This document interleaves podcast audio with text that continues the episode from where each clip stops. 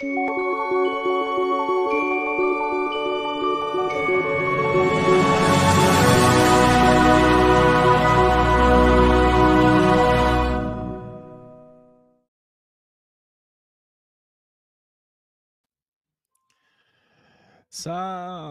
salve, salve, salve, nação kardeciana espalhada pelo esse universo da internet, por todo o planeta.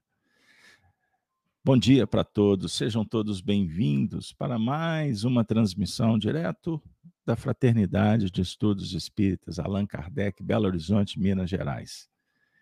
Eis o momento tão aguardado para estudarmos o Apocalipse livro atribuído a João Evangelista, revelação de Jesus Cristo que chega aos nossos corações nesse momento tão importante da nossa travessia. Muito obrigado pela sua presença, pelo apoio ao projeto.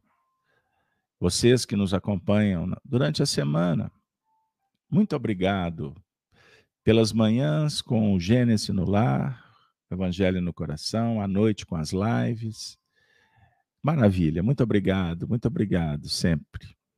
Aos amigos que nos acompanham também pela Rede Amigo Espírita, que nós temos a honra e a gratidão de termos essa parceria há 10 anos de convivência, das transmissões das, das nossas atividades.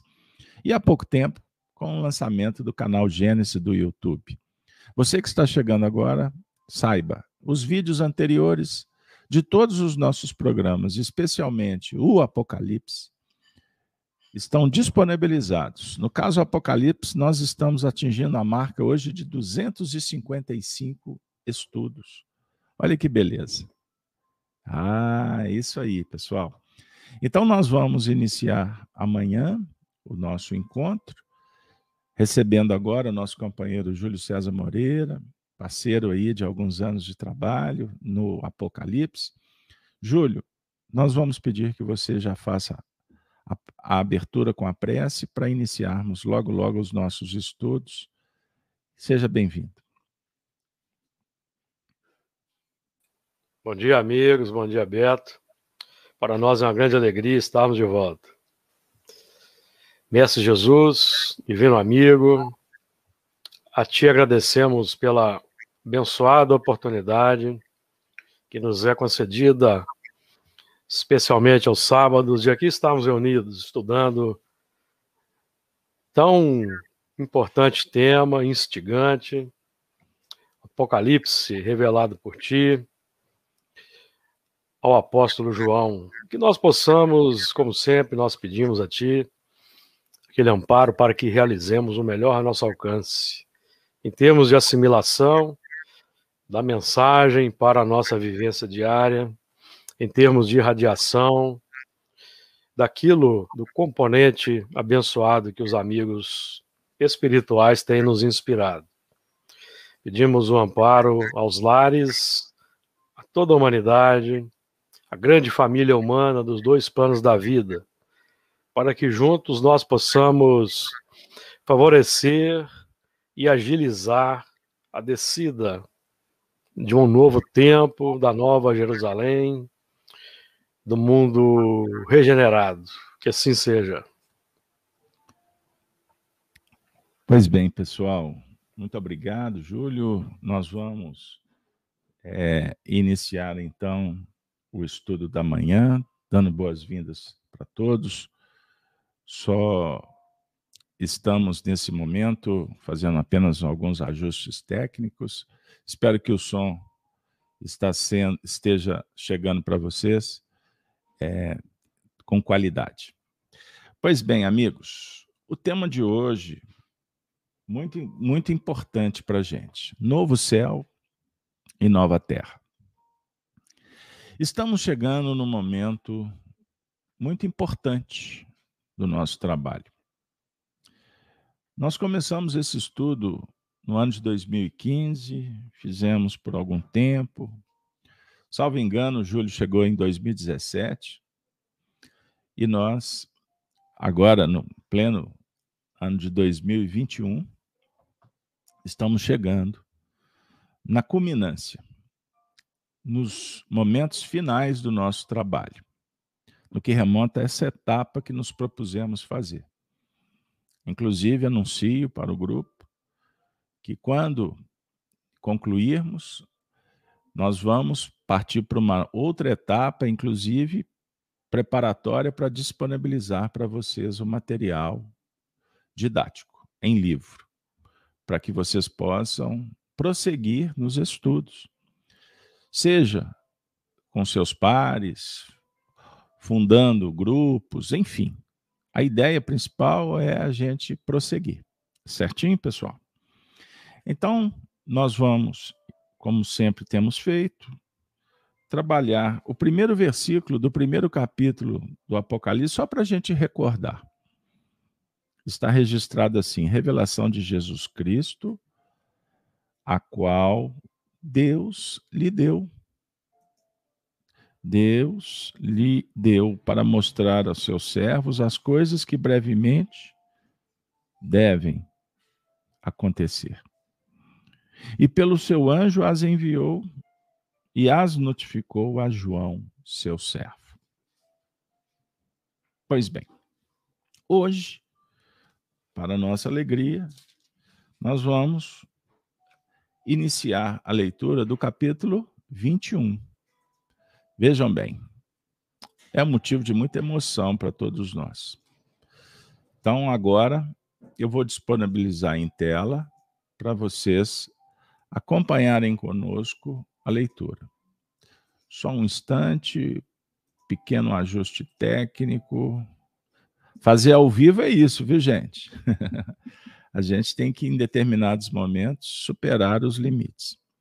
Mas não temos é, preocupação, não, porque o grupo está firme aí com a gente, sabe que nos esforçamos e não somos profissionais, somos amadores. Então vamos lá. Primeiro versículo, capítulo 21. Nós vamos ler até o oitavo. Hoje ficaremos com estes versículos. João Evangelista, na sua evidência, narra: E vi um novo céu e uma nova terra. Porque já o primeiro céu e a primeira terra passaram, e o mar já não existe. E eu, João, vi a santa cidade, a nova Jerusalém, que Deus, ou que de Deus descia do céu, adereçada para uma esposa ataviada para o seu marido. E ouvi uma grande voz do céu que dizia: Eis aqui o tabernáculo de Deus com os homens pois com eles habitará, e eles serão seu povo. E o mesmo Deus estará com eles e será o seu Deus. E Deus limpará de seus olhos toda lágrima, e não haverá mais morte, nem pranto, nem clamor, nem dor porque já as primeiras coisas são passadas. E o que estava sentado sobre o trono disse: Eis que faço novas todas as coisas. E disse-me: Escreve, porque estas palavras são verdadeiras e fiéis. E disse-me mais: Está cumprido eu sou o Alfa e o Ômega, o princípio e o fim. A quem quer que tiver sede, de graça lhe darei da fonte da água da vida. Quem vencer, herdará todas as coisas e eu serei seu Deus, e ele será meu filho. Mas, quanto aos tímidos e aos incrédulos e aos abomináveis e aos homicidas, e aos fornicários, e aos feiticeiros, e aos idólatras, e a todos os mentirosos, e a todos os mentirosos. A sua parte será no lago, que arde com fogo e enxofre, o que é a segunda morte. Fiquemos por aqui. Pois bem, pessoal, Júlio, demais companheiros. Sem delongas, vocês sabem que nosso trabalho ele se baseia nas interpretações do Mário Coelho no livro As Quatro Babilônias. Usamos os recursos de Isaac Newton, que interpreta as profecias de Daniel, e também o nosso querido José Rodrigues Leles, aqui de Belo Horizonte, filósofo. E a parte psicológica, evolutiva, nós trazemos as experiências que adquirimos junto com Honório Onofre de Abreu a partir do ano de 2000, quando estudávamos com ele, no Grupo Emmanuel, o Apocalipse. E as anotações, a transcrição das falas do Honório foram resumidas e nós estamos utilizando destes recursos. Então, estas são as fontes.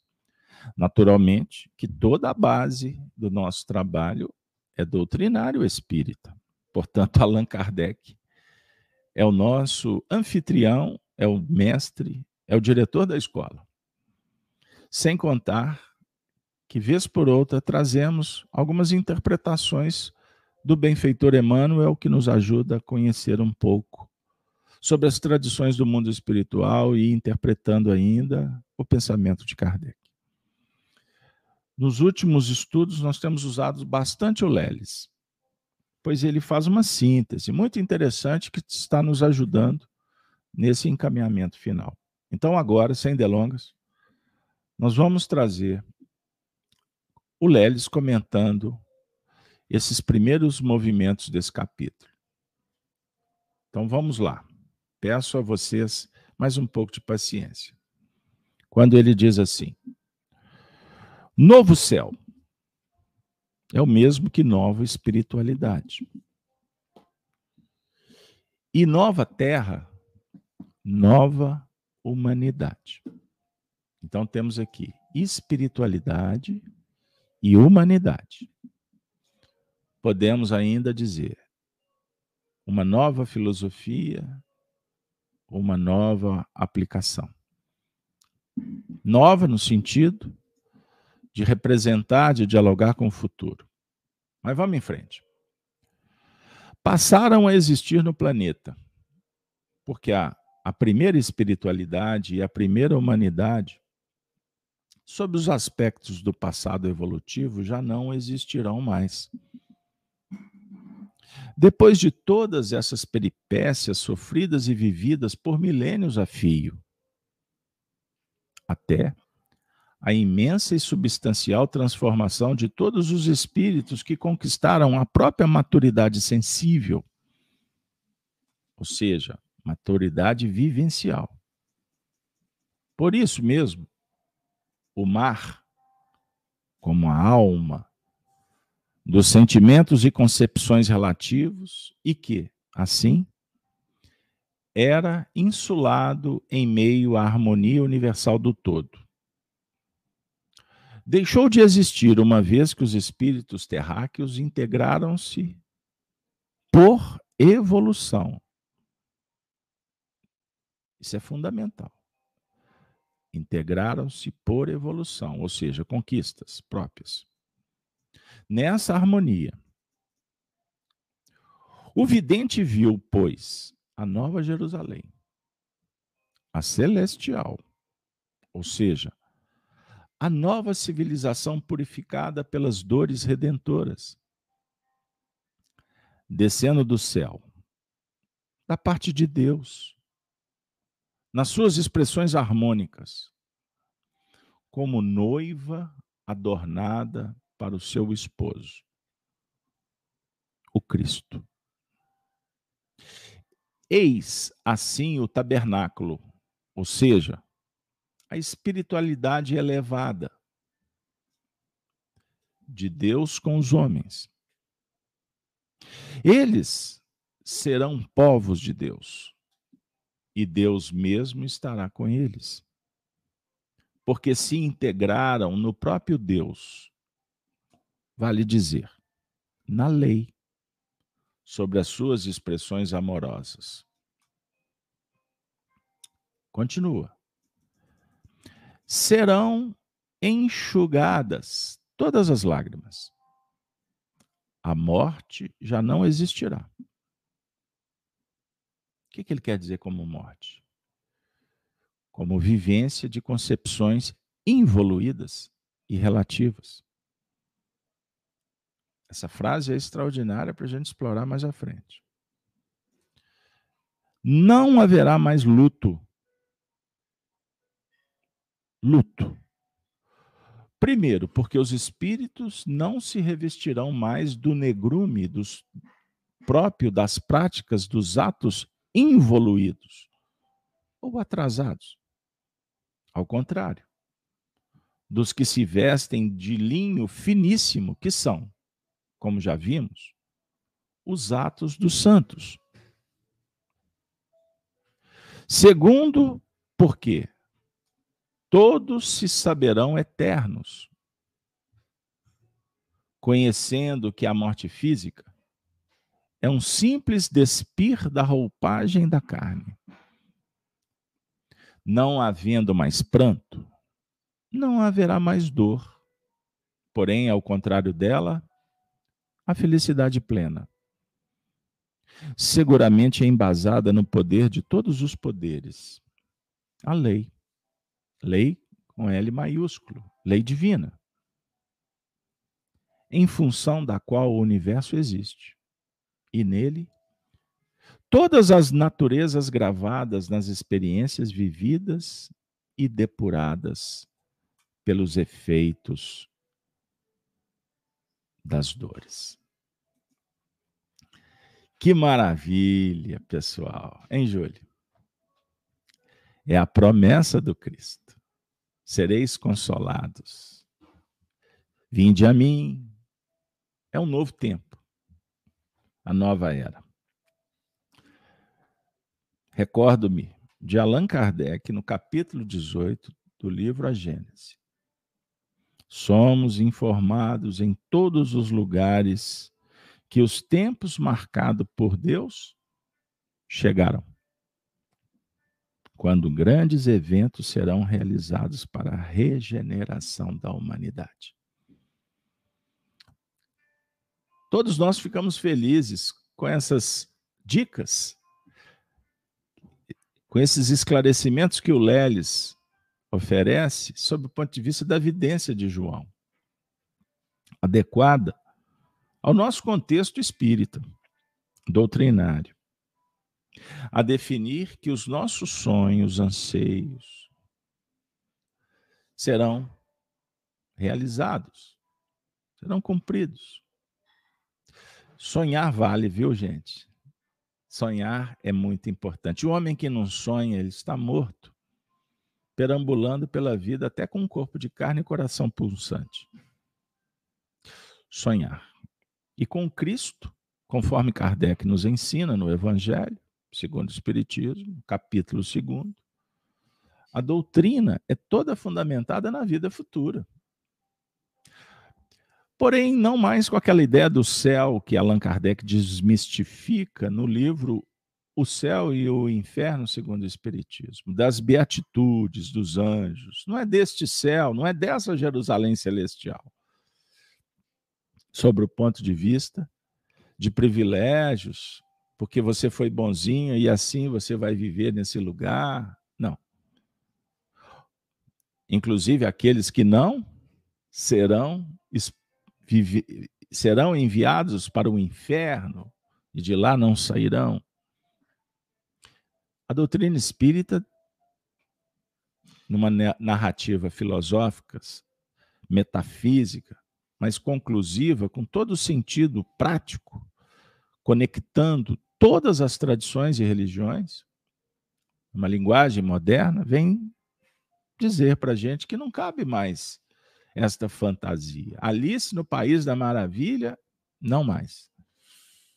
Adão, Eva, aquela história toda. Isso é figurado. O diálogo é pautado na lei do progresso, do conhecimento, da aplicação, esforço, constância, perseverança, mérito, desenvolvendo as faculdades da alma. O espírito, caminhando nessa relação com leis físicas, fisiológicas e com as leis da alma. Já parastes para pensar nisso? Existem leis físicas que estamos lidando ou não. Gravidade, a lei da natureza, o tempo, o clima, não são leis, não são leis físicas? E as leis fisiológicas? A gente não tem que lidar com a fome, com a sede, com as manifestações é, do nosso sistema do corpo fisiológico, as leis da, da fisiologia dos animais. No nosso caso, o diálogo é com as leis da alma. Por isso é que o Leles fala da lei no seu sentido universal com L maiúsculo. Cada departamento, cada adjetivação, cada qualificação é uma faceta pequenininha de uma grande lei. E estamos versando pelo conhecimento, pelo trabalho, em busca da perfeição e da integração com toda a lei, com o Pai que está em toda parte. Novo céu, nova terra mudança de chave, de hábitos. Vejam bem. Para que uma vida que sonhamos mais qualificada seja possível e não apenas debate filosófico que não sai do lugar. Perceberam? Então é isso. Júlio, agora nós vamos fazer aquele esforço que nós temos utilizado como método de trabalhar com uma visão do nosso querido Honório nos ajudando também em síntese, nós vamos trabalhar versículo por versículo com aquelas ideias principais, para a gente chegar no oitavo versículo, felizes e vislumbrando esse novo céu e uma nova terra. Com isso, o que, que eu vou fazer, Júlio? A leitura do primeiro, do primeiro versículo, e aí a gente começa a trabalhar as ideias básicas. Beleza? Igual a gente fez em estudos anteriores. Então, leitura, pessoal. E aí vocês aproveitem e encaminhem as perguntas que nós vamos tentar trabalhar interativamente também. Esses momentos finais estão prometendo fortes emoções. Vamos convidar Roberto e Erasmo? São tantas emoções? Então vamos lá. Primeiro versículo. E vi um novo céu, uma nova terra. Porque já o primeiro céu e a primeira terra passaram, e o mar já não existe. Júlio, vem para perto e qual a ideia que mais te chama a atenção desse primeiro versículo? A ideia mais interessante aí é, é a, essa visão, que é uma visão é, interna, que nós vamos. Primeira ideia que nós vamos recolher, a visão e o entendimento, e, consequentemente, a vivência dessa, dessa ideia. E é o momento em que nós começamos a recolher do Honório aí um ponto que eu vou ler. É o momento em que começamos a entender a nova realidade e notamos a, a falência ou a inadequação dos nossos conceitos, das nossas ideias já milenares, e nós vamos notando a destruição nas linhas psíquicas, nas linhas do ideal, antes da concretização. É, Jesus definiu que não ficará pedra sobre pedra, que não seja derrubada. Está lá em Mateus capítulo 24. Então, a visão das marcas infelizes que cada um de nós pode deixar através dos séculos. E essa visão é importante, essa visão nós vamos tendo no campo interior, pelas nossas tendências, analisando as tendências, e às vezes até uma visão, uma visão realmente é, nítida, que pode se dar através dos sonhos, sonhos retrocognitivos, através e pode nos vir através das revelações e reuniões mediúnicas, enfim. Porque para que esse novo céu e essa nova terra ela se concretizem no interior, é preciso nós fazermos o cotejo com o que nós trazemos na intimidade ao longo dos milênios.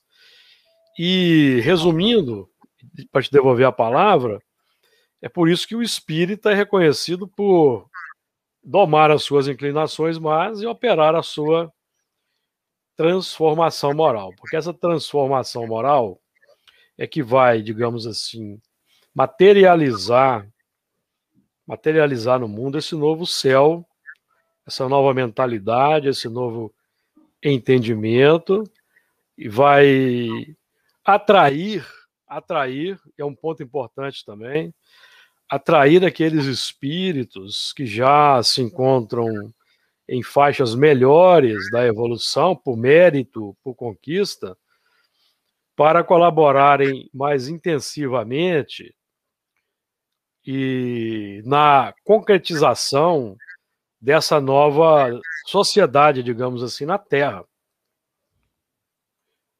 Porque quem vai elaborar esse novo tempo, essa nova novo céu de forma concreta no mundo são os bons espíritos. O Kardec na Gênese define que para que a felicidade reine na Terra, é preciso que a Terra seja habitada por bons somente por bons espíritos, tanto encarnados quanto desencarnados. Então nosso nosso projeto pessoal individual de cada um de nós é nos tornarmos bons, bons espíritos. É isso aí, amigo. Devolvo para você aí o. Tá. É interessante porque nós estamos é, nesse novo cenário doutrinário com um desafio é muito interessante. Nós estamos, vejam bem, é, na Terra em processo de expiação e provas. Temos a missão, desenvolver as faculdades da alma, não é mesmo? Vontade, imaginação, criatividade, senso do estético, do belo, a razão, né? a empatia, que é uma virtude importante de se colocar na posição do outro.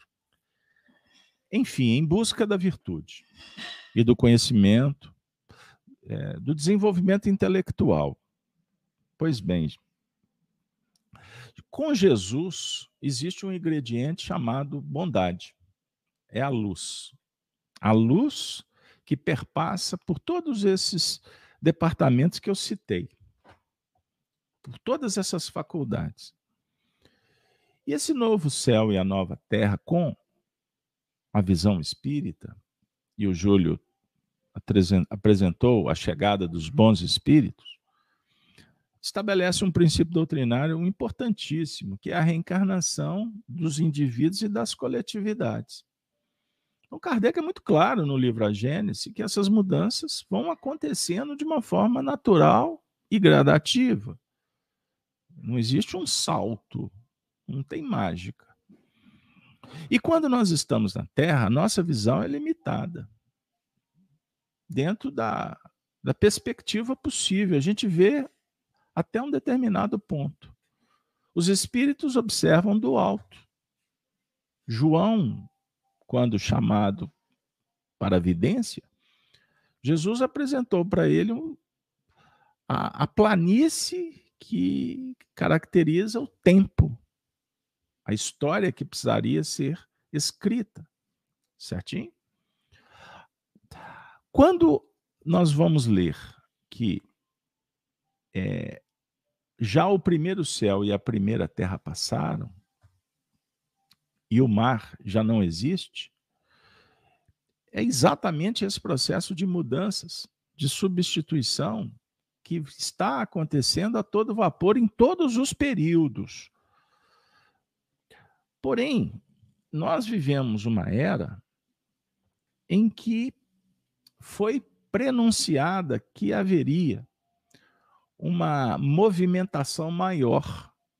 E a gente tem estudado ao longo desses nossos encontros aspectos que justificam o porquê dessas mudanças nesse período nosso. Mas se eu me pautar apenas, apenas no número de espíritos reencarnados no planeta, apenas, tá bom, gente? Porque não é só isso. Nós temos aqui um ponto que dá sustentação. Porque quanto mais habitantes, mais desafios a serem trabalhados, não é assim? É simples. Uma família de quatro tem o seu desafio. Uma família de oito, multiplicados os testemunhos. Isso é apenas didático. Perceberam? As mudanças estão acontecendo e o que fica patente para todos nós é uma sensação de um certo alívio quanto às vitórias e, um, e muito desconforto quanto ao futuro. Porque nós estamos sendo informados que vai acontecer, mas ao mesmo tempo, pela visão limitada, a gente não sabe o que, que vai acontecer daqui a dois dias. Não é verdade? E quando desconhecemos, sentimos desconforto. O ceticismo, a descrença, o materialismo, corrobora para impedir uma perspectiva maior quanto ao futuro. Por isso é que nós somos chamados para o plano da intuição, da inspiração, da religiosidade. Pois transcende a nossa a nossa perspectiva sensível material, de olho, de olfato, de paladar, de audição e de visão. Fiz-me claro? Por isso é que tem muitas pessoas que têm dificuldade. Ah, esse negócio de vida futura, será? Aquele exemplo muito clássico no nosso ambiente espiritista, né, Júlio? O indivíduo que não tem conhecimento, em determinado momento ele chega para a gente e fala assim: ah, mas como é que. Ah, será que é verdade essa história que o Brasil, que o mundo vai ser?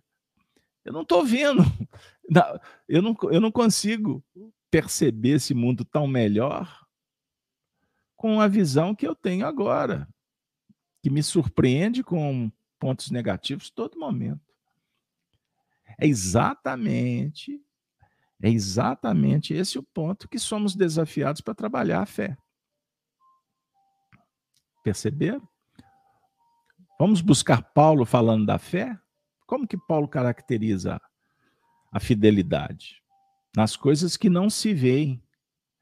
Fé se apoia nas promessas. Mas para que você caminhe em função dessas dicas, a gente precisa de ter vivências. Você precisa de constatar algumas coisas, porque senão fica tudo muito subjetivo. Fica muito platônico, né? Fica muito, é, é, muito abstrato, complexo. Ou seja, para concluir.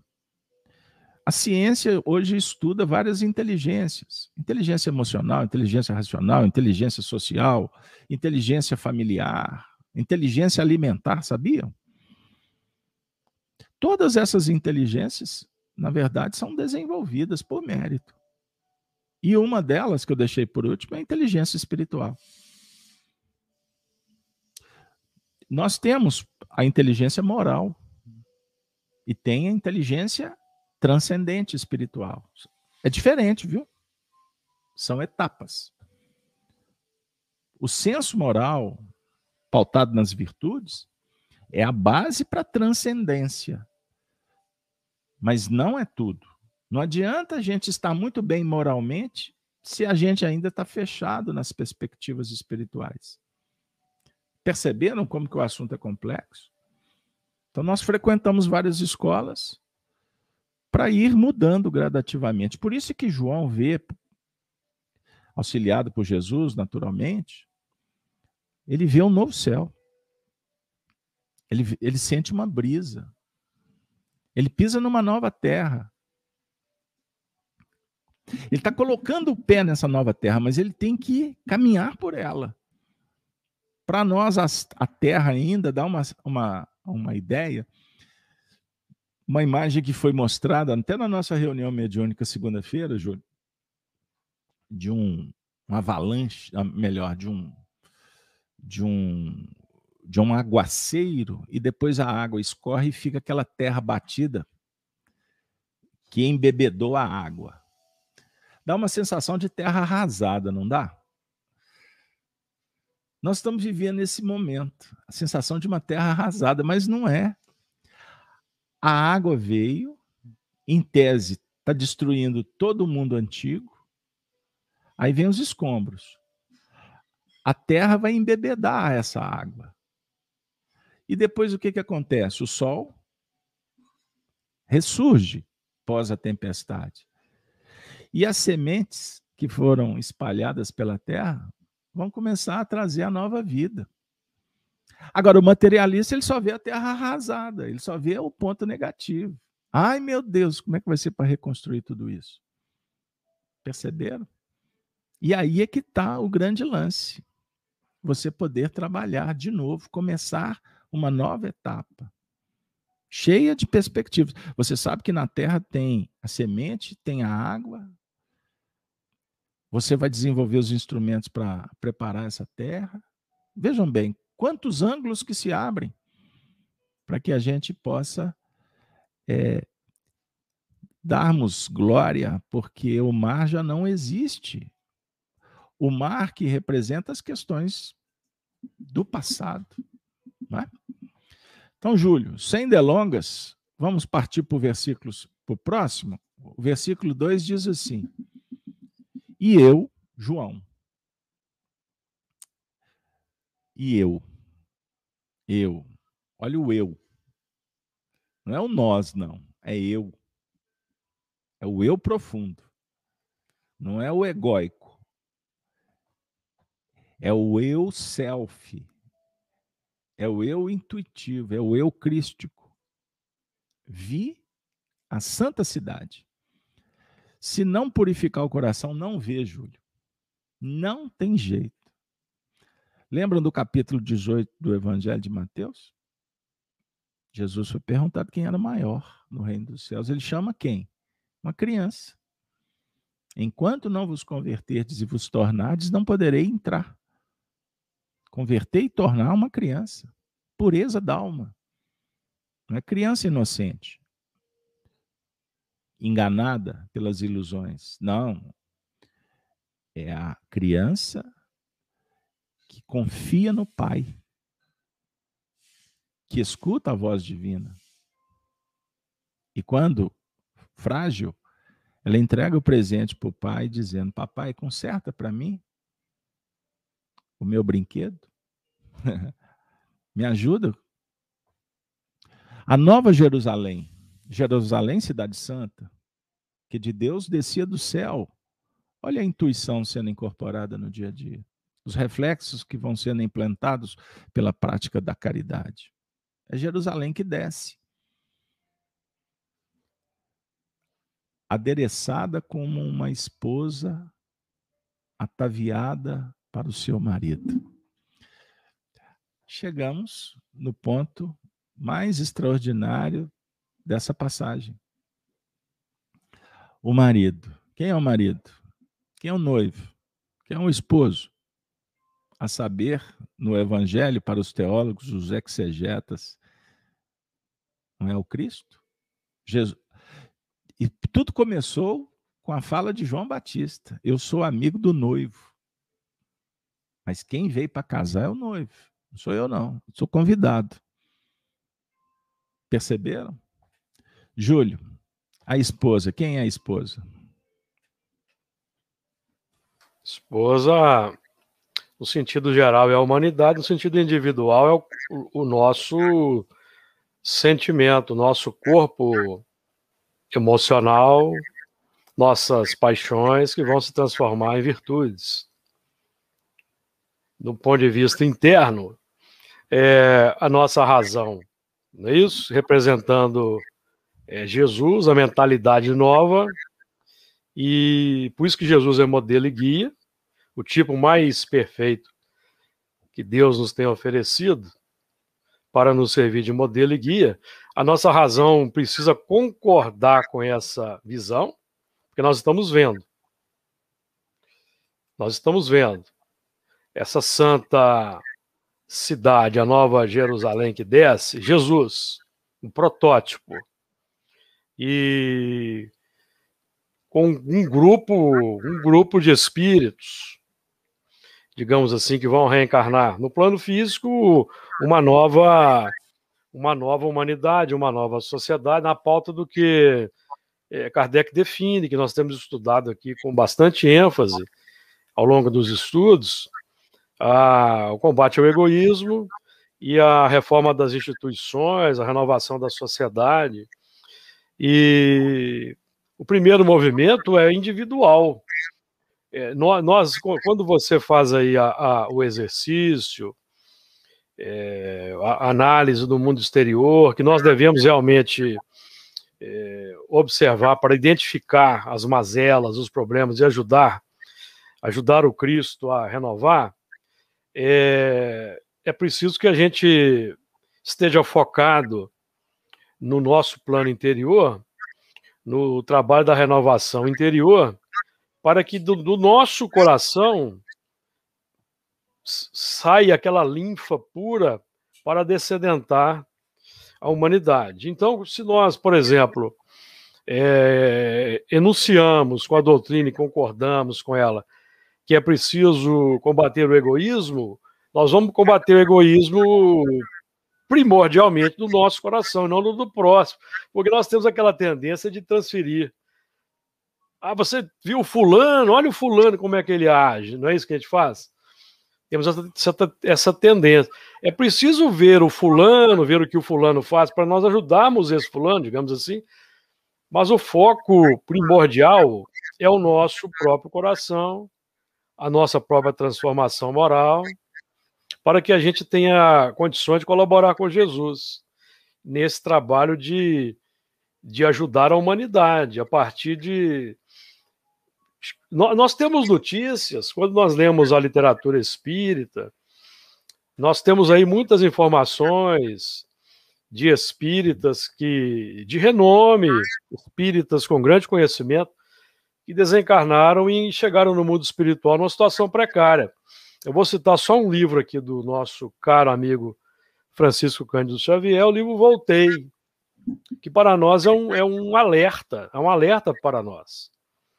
Então não basta é, essa visualização, é, é, é, ver, eu ver, ver Jesus, definir que Jesus é o modelo e guia, que a doutrina espírita é o consolador prometido. prometido não basta visão, é preciso a prática.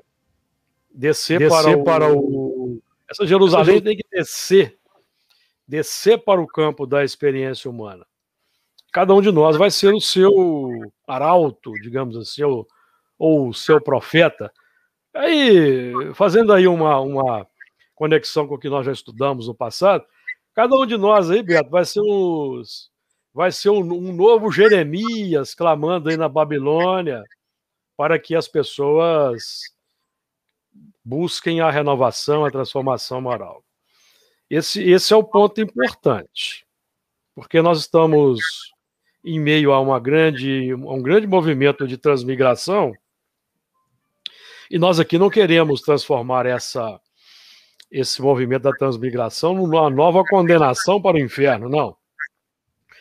mas nós precisamos estar atentos, individualmente falando, como espíritas conscientes, para que a gente não seja pego de surpresa aí no movimento de transmigração depois da nossa desencarnação em função do de, dessa do nosso da nossa omissão, do nosso descaso, da falta de zelo, de empenho, de cuidado na materialização dessa dessa cidade, né, santa cidade que nós vemos. Inclusive nós estamos vendo, inclusive é, de forma bem concreta, pelas obras mediúnicas. Todos nós aí não gostamos muito da coleção nosso lar, do Chico Xavier, embora nós respeitamos aqueles nossos companheiros que não concordam com essa visão, mas isso é um outro assunto.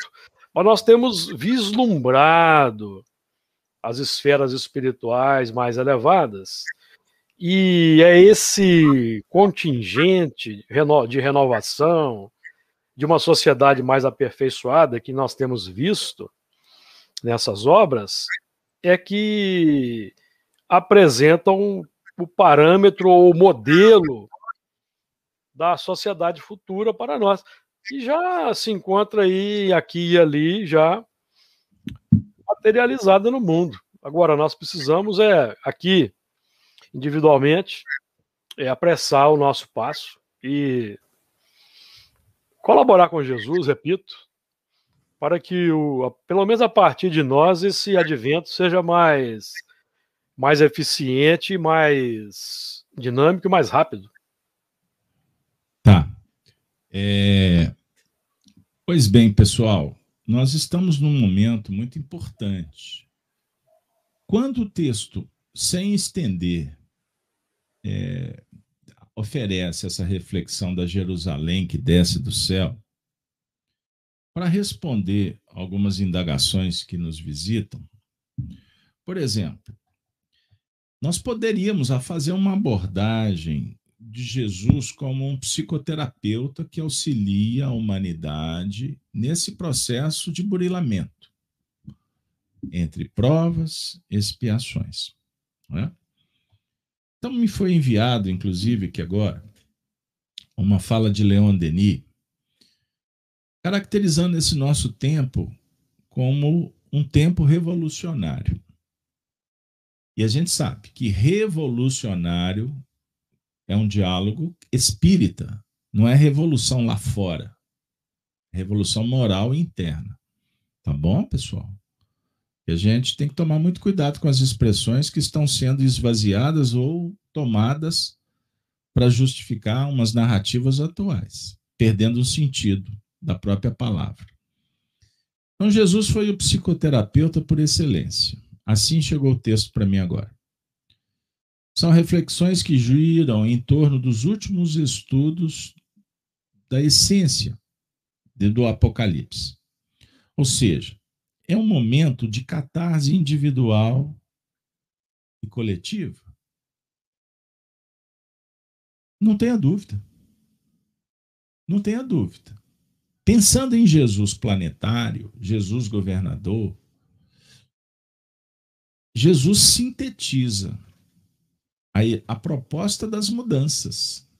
Por isso é que ele vem ao mundo para trazer a, a espada e não a paz. Não foi o que ele disse? Eu vim colocar pai contra filho. não, pessoal. Ele não está dizendo assim, briga com fulano, com Beltrano, julga não, não é isso. Ele está nos chamando para virtude. Ele está em busca da sabedoria. E esse trajeto é um descolamento com tudo que nos conspurca. É abrir mão, é fazer nova escolha. É vencer os atavismos, o que aprisiona. Romper com o passado. Isso traz o quê? Uma guerra interior. A mensagem do evangelho é para pacificar, não é para guerrear. Ou seja, confia, esforça, trabalha, supera. Antes brigávamos no mundo para conquistar espaço. Agora o nosso desafio é lutar contra si mesmo Então é um processo terapêutico, psicoterapêutico. Nós estamos reencarnando para espiar. O que, é expiação? Trazer de dentro. Trazer de dentro para fora. Agora, não é fazendo catarse gritando com alguém, como sugerido por algumas técnicas. Não é no sentido. Ah, então desabafa. Não. Não é só isso. Pode ser também. Mas pratica o bem. Eis a psicoterapia. Evangelho, terapia ocupacional. Compreender? Então, só para atender, Júlio, a indagação que chegou, porque na verdade nós estamos trabalhando o Cristo íntimo também. É a luz interna. Porque trabalhando internamente, nós entenderemos o papel de Jesus e deixaremos de procurá-lo como aquele que vai ficar aliviando as nossas dores o tempo todo, procurando milagres, algo que vem de fora, e a gente continuaria descolado da realidade. Estaríamos numa bolha flutuando por aí, ao invés de construir uma casa com sedimento, com rocha, alicerce. Não tem que viajar na maionese. Tem que fazer o trabalho que te compete, ponto. Perceberam? Então, o casamento de Jesus é um casamento que propõe que nós possamos esposar a lei divina que está dentro. Não tá, não, ela não está só lá fora, ela está dentro e principalmente dentro. Nós precisamos ir para o versículo terceiro. E ouvi uma grande voz do céu que dizia: Eis aqui o tabernáculo de Deus com os homens, pois com eles habitará e eles serão o seu povo, e o mesmo Deus estará com eles e será o seu Deus. Vejam que versículo extraordinário, falando de unidade, falando de integralidade. A perfeição é uma só. A unidade divina.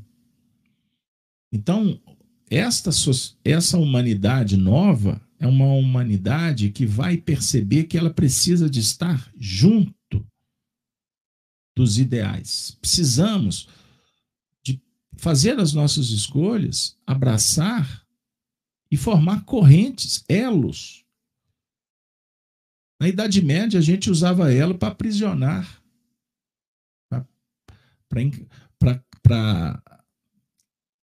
para escravizar, é o termo. No mundo novo, nós queremos abrir as algemas. Então, quando idealistas saem por aí para brigar com o mundo, pichar, fazer revolução, barricada na rua, na verdade, o princípio pode até ser nobre, mas vai levar o que? Ao precipício, ao cárcere. E não vai, não vai alcançar seus, seus fins. Por mais que esses fins digam, por exemplo, que precisamos de justiça, que precisamos de um mundo melhor, mas para fazer, para construir, você vai destruir? Você vai atacar pessoas, instituições e religiões em nome da sua verdade, como foi dito há pouco tempo? A gente quer resolver o problema do outro? Não é assim. Então nós anotem isso, porque está na profecia. Não é Casalberto que está interpretando. Isso está muito claro. Seremos um só rebanho. Seremos porque um só é o pastor. Então, todas as vezes que nós nos movimentarmos em busca de trazer para perto, ou seja, favorecer a amizade, e a amizade é construída pelo respeito, pela empatia, pelos sentimentos nobres, nós estamos construindo essa humanidade futura. Agora, jogando pedra, acusando, nós estaremos caminhando para uma consequência que é o versículo oitavo, que a gente vai falar daqui a pouquinho. Então, tabernáculo é um só, é unidade. Na dualidade. Você não pode abrir mão da dualidade. O que é a dualidade? Dia e noite. Opera na noite, opera no dia. Reencarna como homem, reencarna como mulher depois. E tem o processo de transição. E que deve ser trabalhado com naturalidade, não com conflito ou preconceito. Conflito, quem está vivendo, preconceito, quem está acusando, quem está fazendo opções e excluindo. Aliás, preconceito é exclusão, né? teoria da separatividade. Agora, a gente não pode querer, na anomalia, justificar e agredir quem está em outra faixa. Então, no mundo aí fora, tem muitos frutos teratológicos que os idealistas querem tratar como normal. Não, o processo é natural. Mas há anomalias. E anomalia significa que há um processo terapêutico para depois se transformar em harmonia. Perceberam? Por isso é que o senso do estético, do ético e do belo também caminham com a verdade. Júlio, um comentário sobre a, a ideia principal aqui desse tabernáculo para a gente passar para adiante.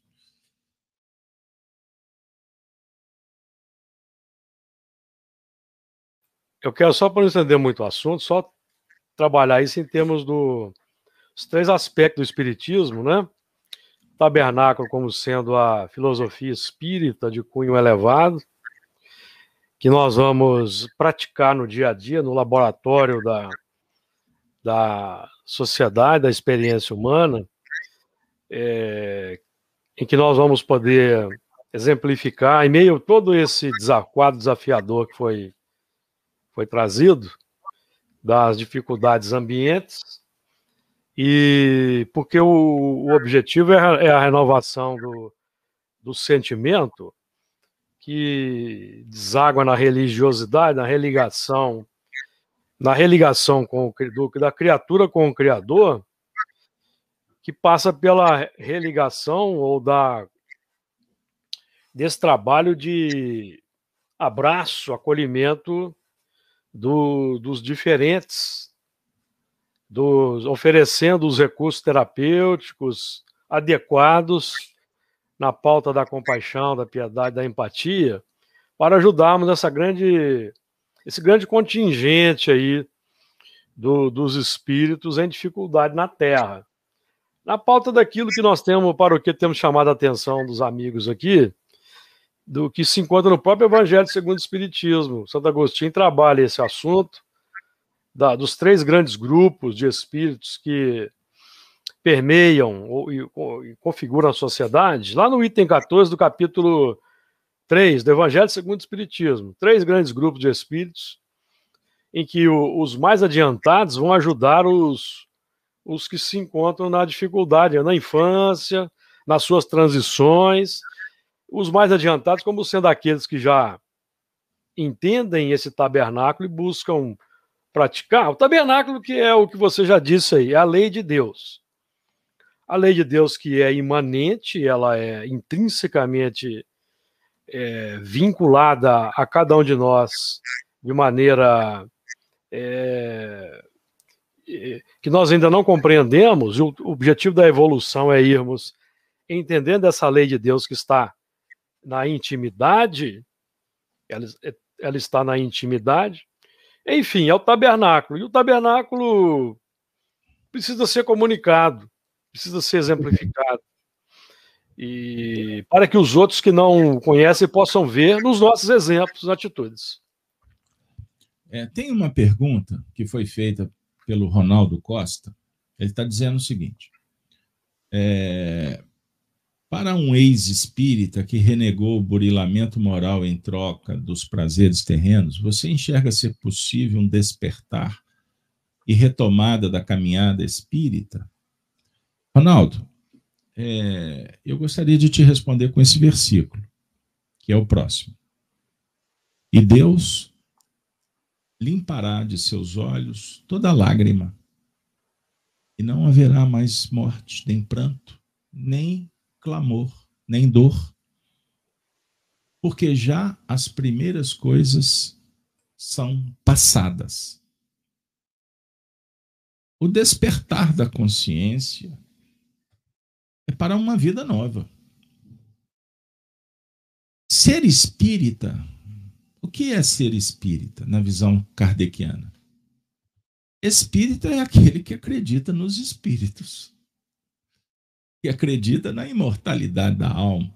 Isso é ser espírita. O que mais? Será que nós estamos pensando em ser espírita como ser um anjo?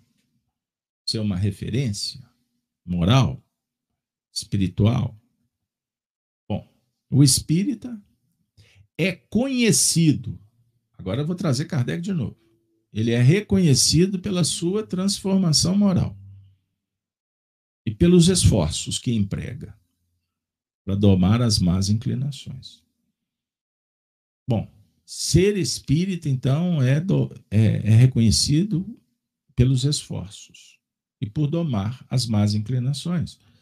Então, ser espírita e ser cristão, seguir Jesus, é um propósito, é uma missão. Não confundamos é, o espírita como um ser sublimado. E, na verdade, o espírita que abriu mão das questões morais para viver os prazeres. O que é o prazer? Qual a nota que é dada? Cada um tem uma visão diferente. Naturalmente, a gente sabe que algumas coisas complicam, impedem, atrasam.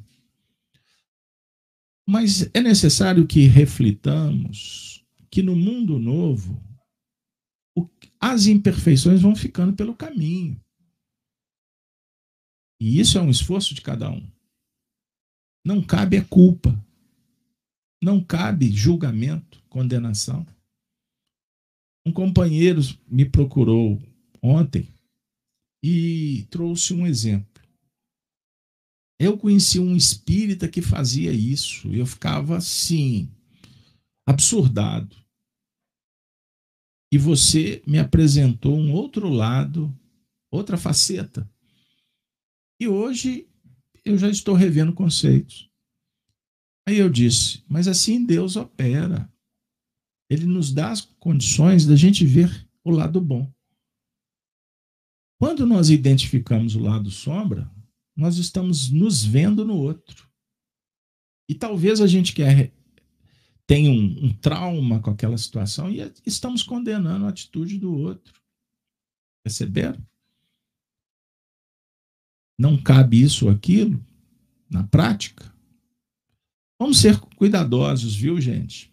porque nós estamos num momento muito delicado em que a cultura do deleta, do remove, do bloqueia, do, do sai do grupo,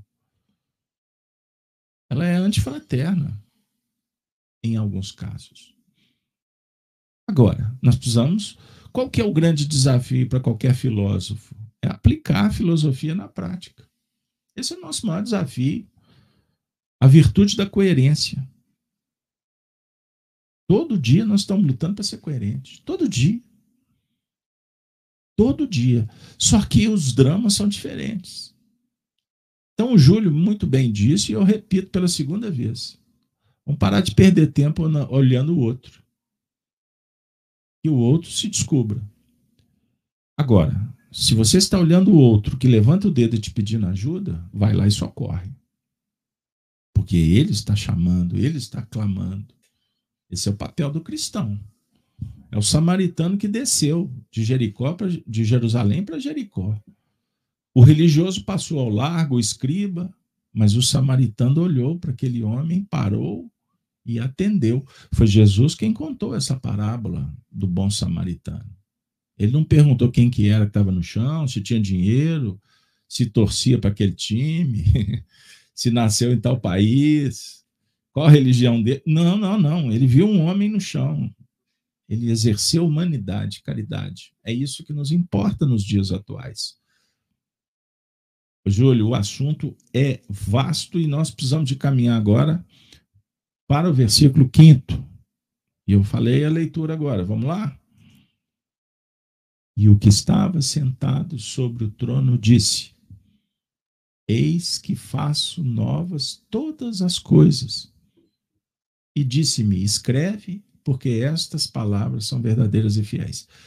Duas ideias rápidas. Primeiro, assentado sobre o trono. Isso é autoridade.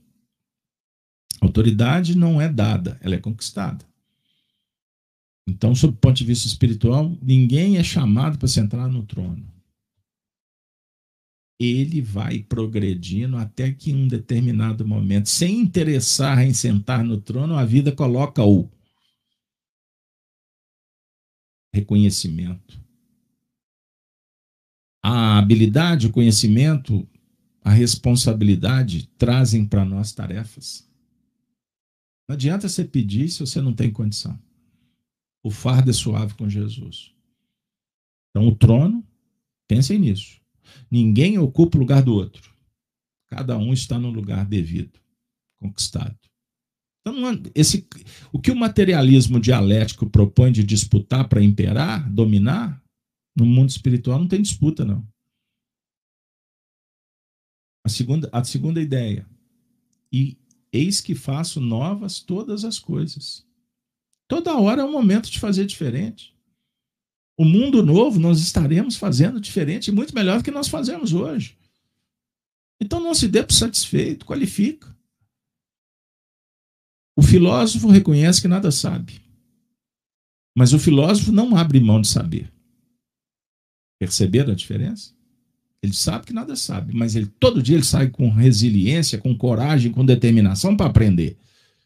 Então ele pergunta, ele tem a humildade de reconhecer seus limites. E depois o que, que ele faz? Escreve. Né, Júlio? Vamos escrever? vamos, vamos materializar a ideia? Fala aí para gente. Abre o mic. Escrever aí, no nono caso, nós estamos aqui nesse, na linha de ação, de pensamento.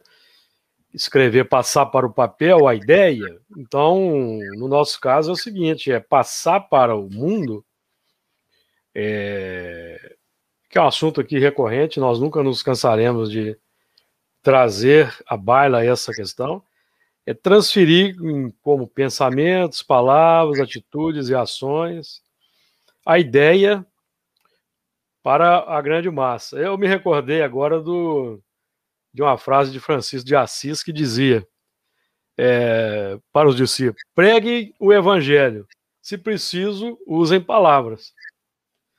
Ou seja, que é para nós transferirmos um conteúdo, preferencialmente, é pela inscrição na alma, ou pelo resultado porque quando você bem disse que o espírito é reconhecido pela, pelo, pela, pelos esforços por domar as inclinações más e a transformação moral, é, isso é um trabalho. E quem é que se lembra aí da, da, da escola, da física, do trabalho, aquele conselho de trabalho? Então, o esforço por transformar, por, pela, pelo domínio interior e pela transformação moral é um trabalho que vai sendo feito na alma, que necessariamente, forçosamente, ele vai se exteriorizar. Não, nada oculto que não haja de ser revelado. É uma lei natural. Não se pode esconder uma cidade sob o alqueire. Então, são leis. Quando Jesus trata dessas questões para conosco, na forma poética, e que nós temos aquela tendência de sempre levar para o lado místico ou religioso, Jesus está trabalhando conosco de uma forma extraordinária as leis naturais que vigoram no mundo, no mundo interior. Então, nada oculto que não há de ser revelado. É uma lei natural. Então, aqui nós estamos sendo chamados pelo, pelo apóstolo, por, por Jesus, que diz ao apóstolo, a sermos é, é, quando ele diz assim, disse, me escreve, a sermos proativos, propositivos, saímos da reação e partimos, partimos para a ação. que é, que é bem aquela questão definida por Kardec no Livro dos Espíritos como a timidez dos bons, questão 932. Sair dessa condição de timidez, partimos para uma ação. E a ação aí, como muito bem disse o Beto, não é ação. A revolução armada. Não, revolução armada, essas coisas, não, infelizmente, não resolvem, né? Judas tentou acelerar um processo dessa natureza porque ele não compreendeu bem a dinâmica operacional e o resultado nós conhecemos. Então, nós somos chamados a escrever, a escrever fora o que estamos inscrevendo dentro. Não sei se eu, compliquei, se eu, compliquei, aí, Beto, o seu.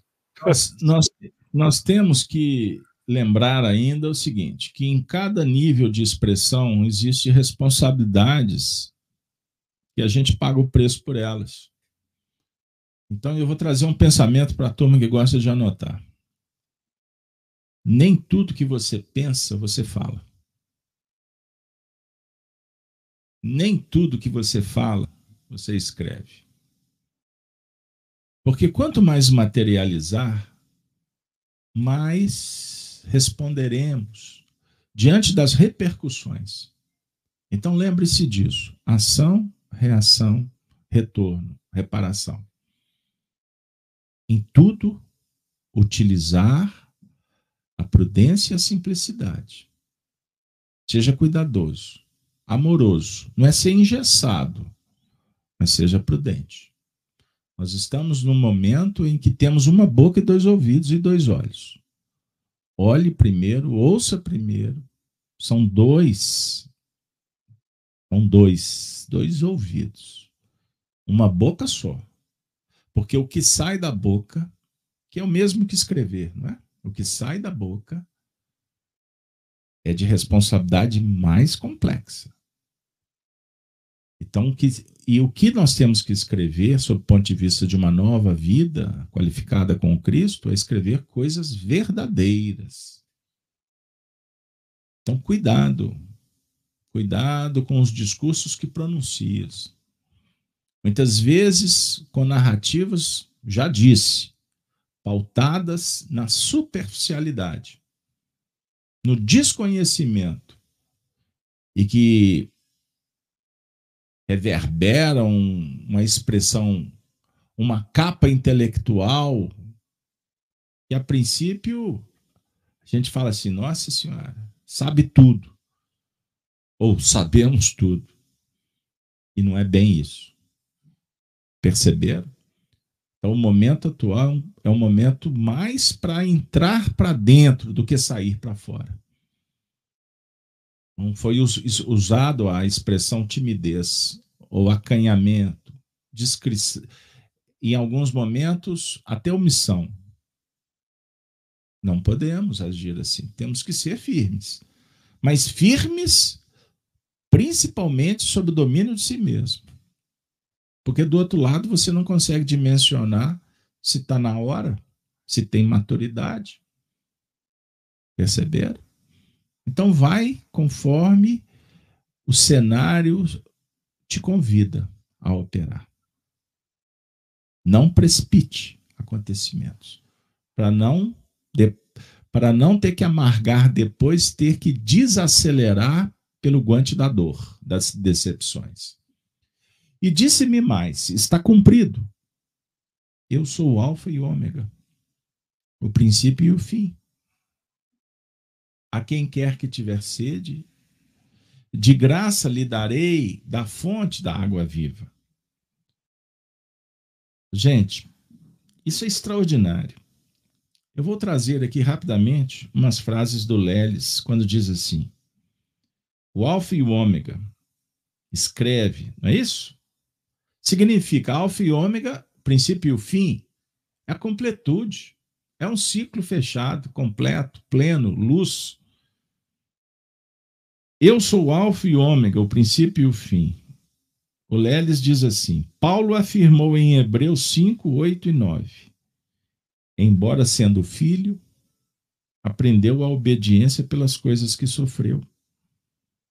E, tendo sido aperfeiçoado, tornou-se o autor da salvação eterna para todos os que lhe obedecem. Ora, quem se afina com a lei torna-se promotor do seu cumprimento. Por isso foi que o próprio Cristo disse: Eu e o Pai somos um. Como também já lembramos. E se o cristianismo é que é que pisa o lagar da ira de Deus, isto é, promove o cumprimento da lei em relação aos espíritos terráqueos. Torna-se evidente que aquele que se assenta agora no trono branco, ou que assentará por ocasião dos acontecimentos que estamos considerando, já será o próprio Cristo, como líder e pastor das ovelhas cristãs da terra. Isto tem um significado filosófico interessante e sobre o qual já temos também feito referências. Observem, gente, parece, parece complicado isso que eu vou ler, mas depois vocês assistem, assistem o vídeo de novo com calma, pausadamente. Ele quer dizer o seguinte: os espíritos procedem originariamente da substância sensível formando-se, desenvolvendo-se, aperfeiçoando-se e tornando-se lógicos e intuitivos. Relacionadamente com e vivendo a fenomenalidade objetiva da natureza. Mas depois de formados e convenientemente aperfeiçoados, como no caso do Cristo, adquirem o poder de promoverem o cumprimento da lei, isto é, se são partes de Deus, o todo. São, obviamente, pequenos deuses. Olha que interessante. Pequenos deuses. Filosoficamente considerando o assunto, é somente dentro dessa concepção que se pode admitir a perfeição que foi expressada na Trindade católica, Pai, Filho e Espírito Santo. Não como mistério, mística, premissa misteriosa. Não, não, não. Mas é simples entender. O Pai é o todo, está em toda parte, em função da lei. Quem é o Filho? Nesse caso aqui, o Filho que chegou na gradação de mestre e que lidera os demais, por havê-los antecipado nos caminhos evolutivos. E o Espírito Santo? É o conjunto dos liderados pelo Filho, com o qual formamos um corpo, como afirma Paulo em Coríntios. Sois corpo de Cristo e individualmente membros desse corpo. Estamos todos em busca da unidade, para que, com o aprendizado, a gente se gradue. Princípio e fim, nós poderíamos ficar aqui dias e dias comentando só esse versículo porque enseja a evolução e o progresso do espírito. Então existe o ciclo, que é o todo, a completude, o início até atingir o clímax, a condição de espírito puro. Desde criado até a condição crística. Essa é a trajetória. Só que, como o assunto é vasto e precisamos de centenas, milhares, milhares, centenas de milhares de reencarnação, cada reencarnação é um ciclo de aprendizado. E na reencarnação nós temos diversos ciclos. Veja o ciclo dos sete. Até os sete anos, 14, 21, 28. Vejam bem, quantos ciclos nós passamos numa encarnação? A definir que nós vamos adquirindo uma condição de usar todos os recursos e distribuí-los gratuitamente. Significa não ter interesse. Deus nos dá o corpo, a família, a reencarnação. Deus nos dá tudo. Ele não nos cobra nada. À medida em que a gente aprender a usar, escrevendo o livro da vida, sem o interesse egóico, mas o interesse do que remonta ao bem coletivo, nós estaremos cumprindo a lei como filhos do Altíssimo. Olha que beleza! Ah, vocês estão achando que é fácil para nós aqui vir aqui falar desses temas? Ainda mais de uma forma ligeira, como dizia o Honório Abreu? Quem vencer herdará todas as coisas, e eu serei seu Deus, e ele será meu filho. Então, rapid, rapidinho, Júlio. Quem vencer herdará todas as coisas, e eu serei seu Deus, e ele será meu filho. Poderíamos refletir sobre eu e o Pai somos um? Sim, quem vencer no, no, no vencer no processo individual da, dessa filiação, filiação consciente, não é?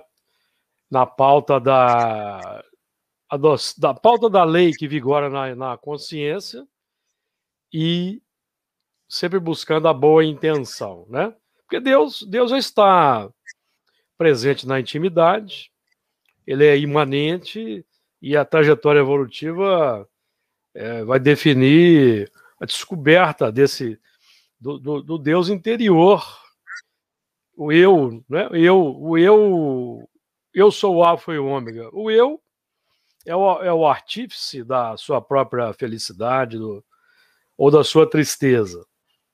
E a libertação dos movimentos de dificuldade e tristeza é essa é a, vai se dar pela adoção, pela filiação à lei que nós vamos descobrindo de dentro para fora. Por isso que nós temos no livro dos Espíritos a questão 628, 628, se não me falha a memória, que a lei está inscrita na consciência, de tal modo que é por isso que o livro dos Espíritos vai dizer que Deus observa a intenção sempre, porque a intenção ela vai calibrada pelo conhecimento da lei, pela sinceridade individual nesse processo. E é por isso que Jesus define para nós: é, não julgueis, porque o julgamento é um movimento complexo. O, o, o Deus, né, e eu serei seu Deus, é essa capacidade de discernimento interior que nós vamos adotando à medida em que nós vamos interiorizando a lei, até que chegarmos na condição de um espírito perfeito, que é aquele, como você muito bem disse aí, extraindo do, do Leles, é aquele que tem um conhecimento amplo e ele é capaz, então, de colaborar com Deus de forma eficiente, porque Deus não exerce ação direta na matéria, então, o próprio indivíduo, é, é, é, é paradoxalmente, né? Esse, esse vai herdar todas as coisas e, e esse Deus, esse Deus é, olha que coisa interessante. Esse Deus de fora ou Deus imanente acaba sendo o próprio filho do homem, o fruto do trabalho do próprio espírito, né, Beto? É um assunto aí de grande profundidade.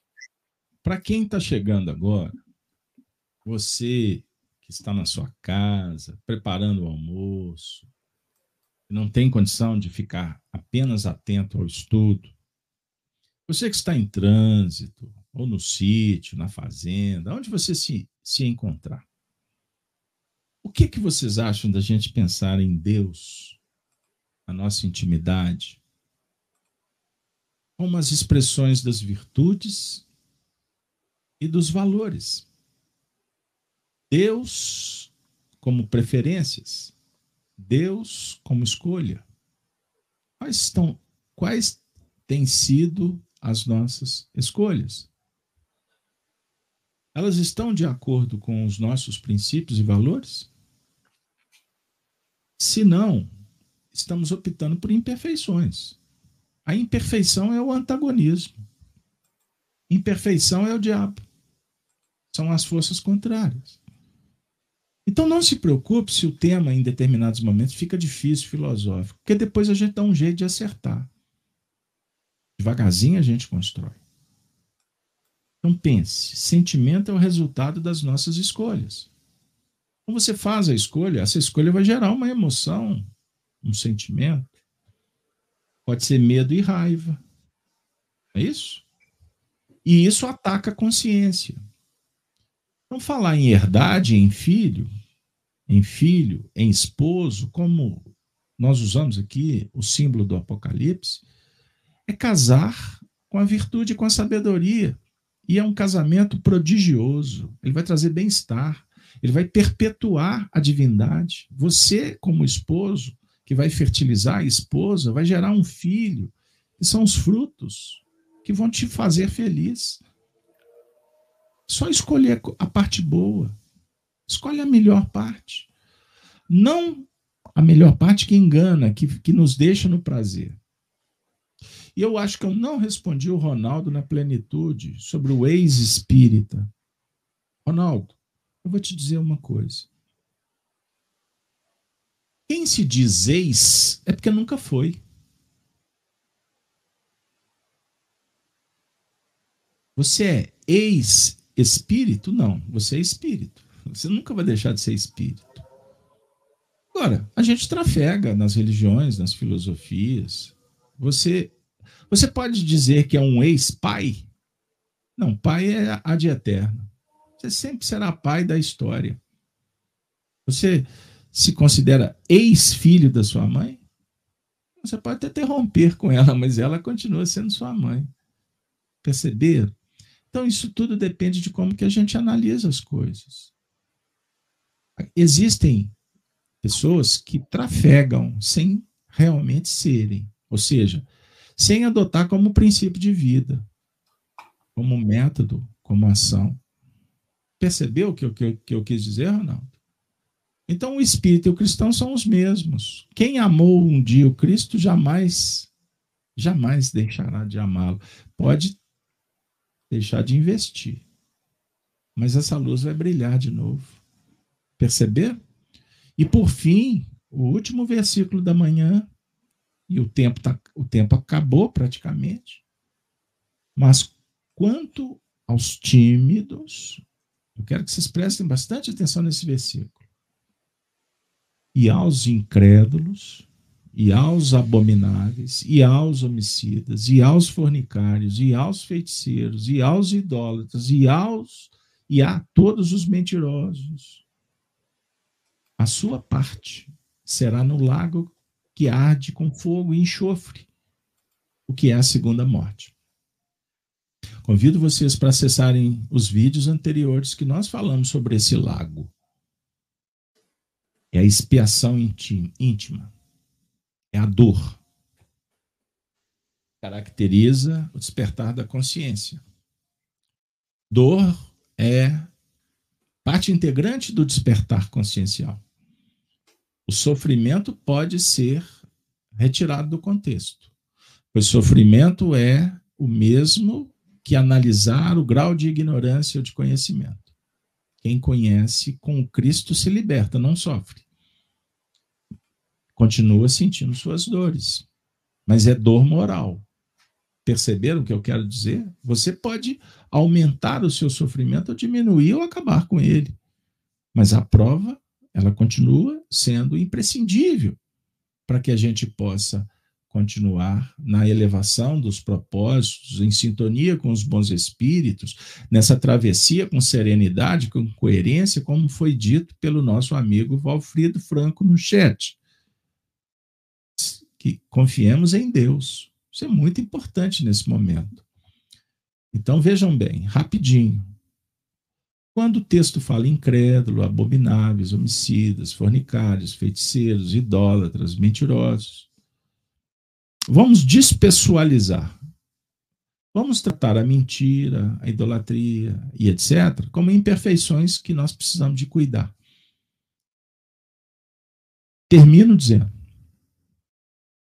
Allan Kardec, no livro A Gênese, nos informou que a raça adâmica que veio para o planeta Terra, somos nós, milhões e milhões de espíritos que viemos de outros mundos para trabalhar aqui, esses espíritos se caracterizaram pelo orgulho e pela rebeldia. Então vejam bem. Orgulho e rebeldia já trazem para nós um lago de fogo enxofre na intimidade.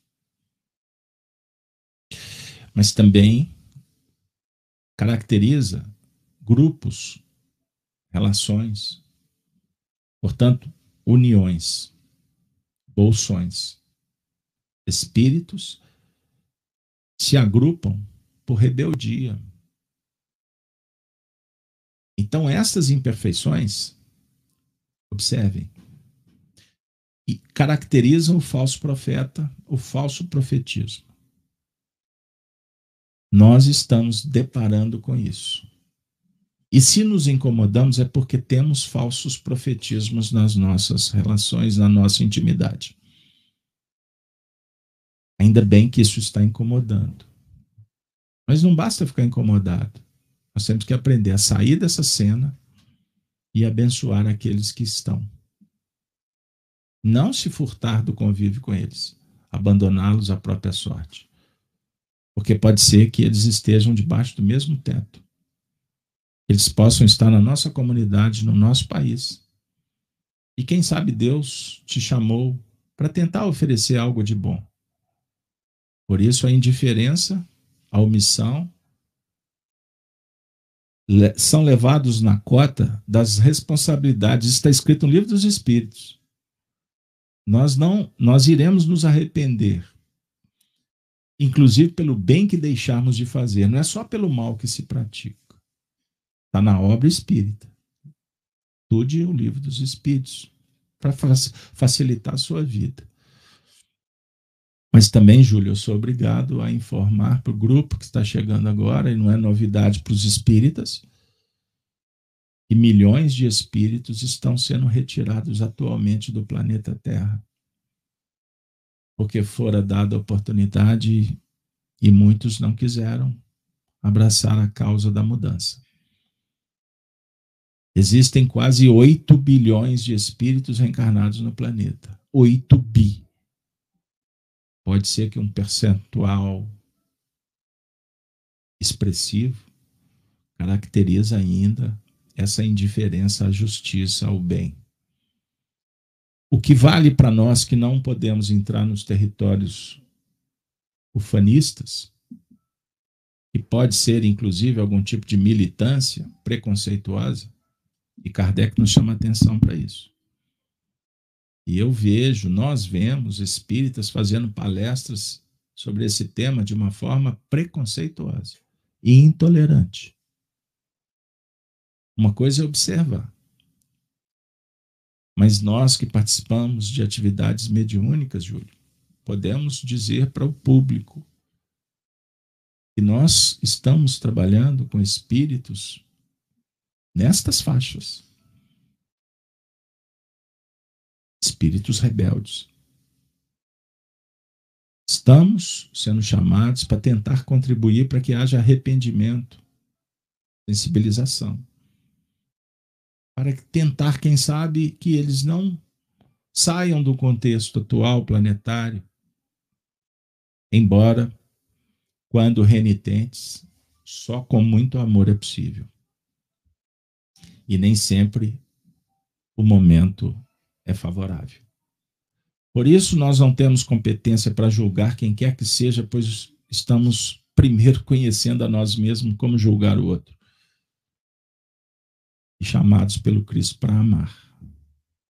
Amai-vos uns aos outros como eu vos amei, dissera o Mestre. E nossa oração por essa a renovação, a transformação. Nossa meditação também transmute medicação. E a nossa relação sugira então a redenção. Obrigado, Senhor, pelo amigo, pela família, pelo alimento, pela espiritualidade que está conosco nesse momento que essa mensagem que, calou fundo no nosso coração, nos chamando para a responsabilidade, para investirmos nas grandes mudanças, possa também ser compartilhada com aqueles que se interessarem. Pois nós aqui estamos no mesmo barco como aprendizes. Cristãos, muçulmanos, judeus, budistas, de todas as religiões, nós somos irmãos. Cristo é um só para todos. Ele enviou Buda, Lao Tse, Hermes Trimegisto, Moisés. Ele enviou ceareiros. Ele enviou Francisco, enviou Pedro, enviou Paulo. A história pródica de enviados, de profetas. Na ciência, na arte, na cultura, na, no esporte, são ceareiros na religião também. A humanidade futura está sendo chamada para formar um colégio só. Cuidado, amigo, com a politicagem rasteira da, das rapinas do mundo que sugerem separatividade para continuar a exercerem o poderio materialista. O cristão senta com todos, ouve todos num diálogo democrático, fraterno, amigo, e pegando sempre as melhores ideias para se construir pontes e não muros. Pense nisso e que a gente possa não só chamar Jesus para dentro da nossa vida, mas que ele possa habitar no nosso coração pela prática da caridade. E assim, Chegamos ao fim, agradecendo ao Júlio, a todos que estão no chat, agradecendo a espiritualidade que nesse momento visita os lares, levando luz, remédio, pão, esperança para tantos corações. E agora, meu querido amigo Júlio, muito obrigado, que a gente possa continuar com as nossas orações com a expectativa de que possamos estar de volta na próxima semana para concluirmos, caminhando para atingir as culminâncias dessa etapa que nós propusemos a fazer. E que tenhamos forças e sabedoria para organizar o material e disponibilizar com o nosso público. Júlio, chegou o momento de trazer os cristãos dos primeiros tempos e com eles nos despedimos, desejando a todos um bom final de semana. Ave Cristo.